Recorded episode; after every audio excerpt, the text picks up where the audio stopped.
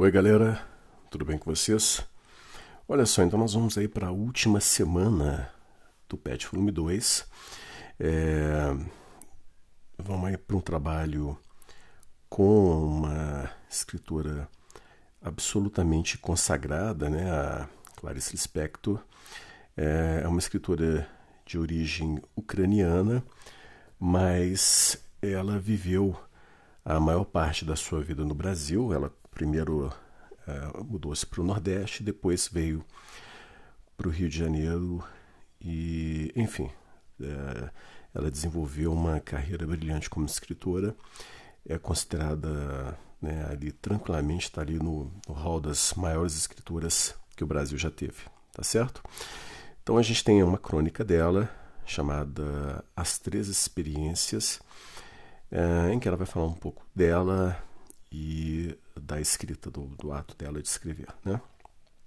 Como escritora.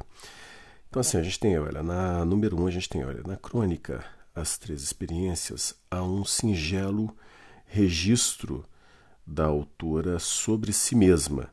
Nesse sentido, identifique, por ordem de importância, as experiências de que nos fala Clarice Lispector. Então a gente vai ter aí, logo no início, a gente já tem essa experiência, ó, três coisas para as quais eu nasci e para as quais eu dou minha vida. Nasci para amar os outros, nasci para escrever e nasci é, para criar meus filhos, tá? Então essas são as três experiências aí das quais ela é, fala nessa crônica. Em seguida a gente tem ela é, na 2. Em As Três Experiências, Clarice Lispector faz referências às experiências que mobilizam sua vida, podemos afirmar que essa crônica tem uma função metalinguística. Justifique sua resposta, transcreva a passagem do texto para comprovar. Sim, ela é uma crônica metalinguística e a gente tem ali, olha, no segundo parágrafo, eu nasci para escrever a palavra, é o meu domínio sobre o mundo, é, eu tive, de, é, eu tive desde, desde a infância várias vocações que me chamavam é, ardentemente. Uma das vocações era escrever, e não sei porquê, foi esta que eu segui. E aí ela vai falando sobre, né, decorrendo sobre isso. Esse é um trecho que justifica aí tranquilamente o fato de ser metalinguística.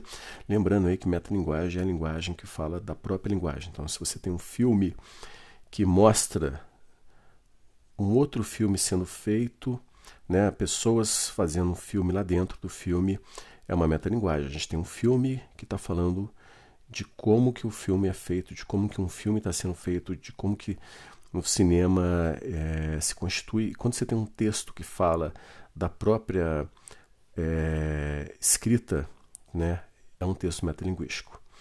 É, a gente tem, olha, na 3, embora Clarice Lispector enfatize o amar os outros, nas três experiências narradas, o que faz optar pela litera... o que a faz optar pela literatura. Que sentido a afirmação a palavra é meu domínio sobre o mundo. Assume no contexto. Olha, eu não concordo com essa com essa questão, tá? Ela fala realmente que a, a escrita é muito importante, mas ela diz lá depois é, ela vai falar no 1, 2, 3. No quarto parágrafo, ela vai dizer o seguinte: Olha, sempre me restará amar. Escrever é alguma coisa extremamente forte, mas que pode me trair e me abandonar. Posso um dia sentir que já escrevi o que é meu lote neste mundo e que eu devo aprender também a parar. Em escrever eu não tenho nenhuma garantia, ao passo que amar eu posso até a hora de morrer. Amar não acaba. Então, uh, não concordo com essa questão, que ela diz que é, ela opta pela literatura. É, eu acredito o seguinte, né?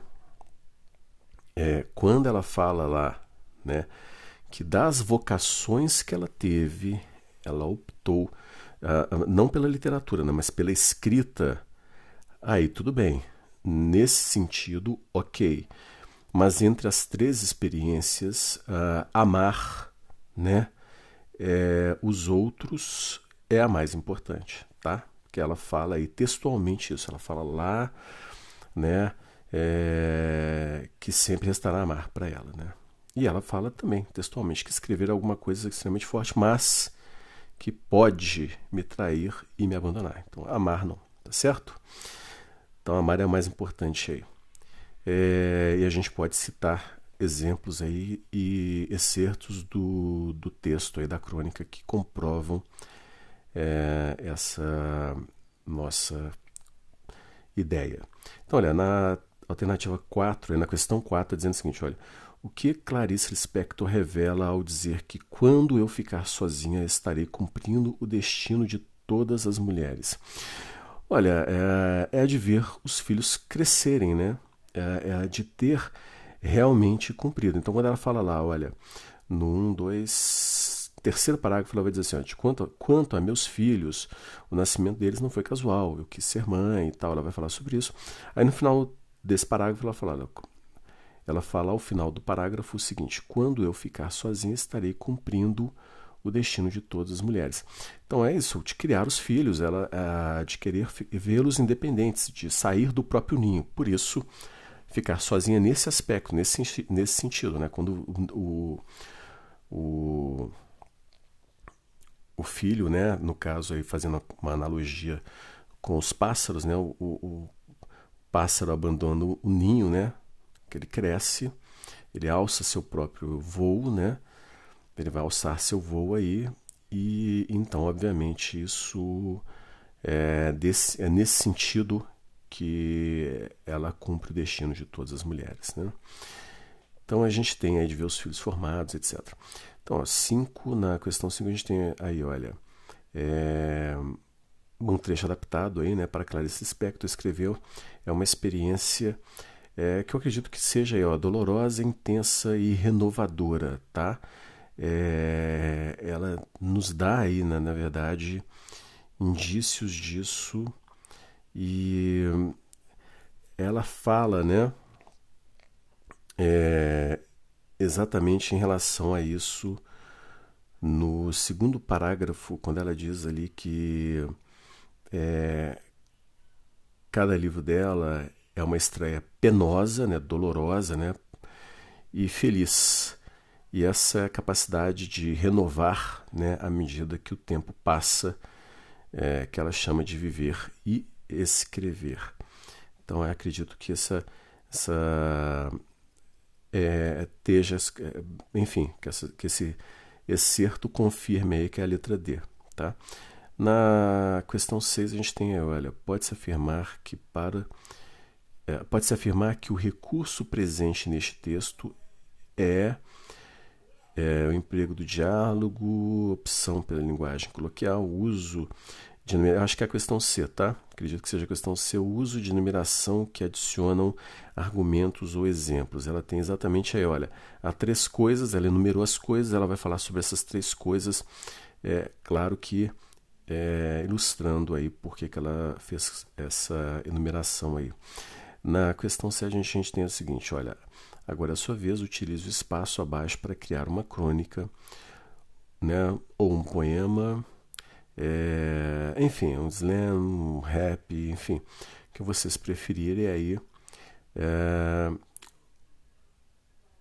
qual gênero vocês é, preferirem optar, por optar e que sirva de mensagem para jovens como você.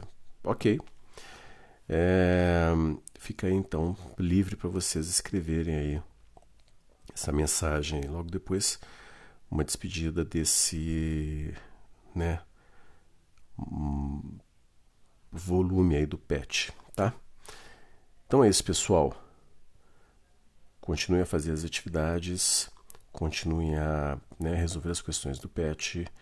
Nós vamos aguardar aí o que virá em seguida, não é? É, vamos acompanhando aí como que vai ocorrer aí nos próximos dias aí, né, semanas aí, quais serão as que virá para gente aí, tá? Mas em, em relação ao, ao PET volume 2, nós encerramos tra os trabalhos.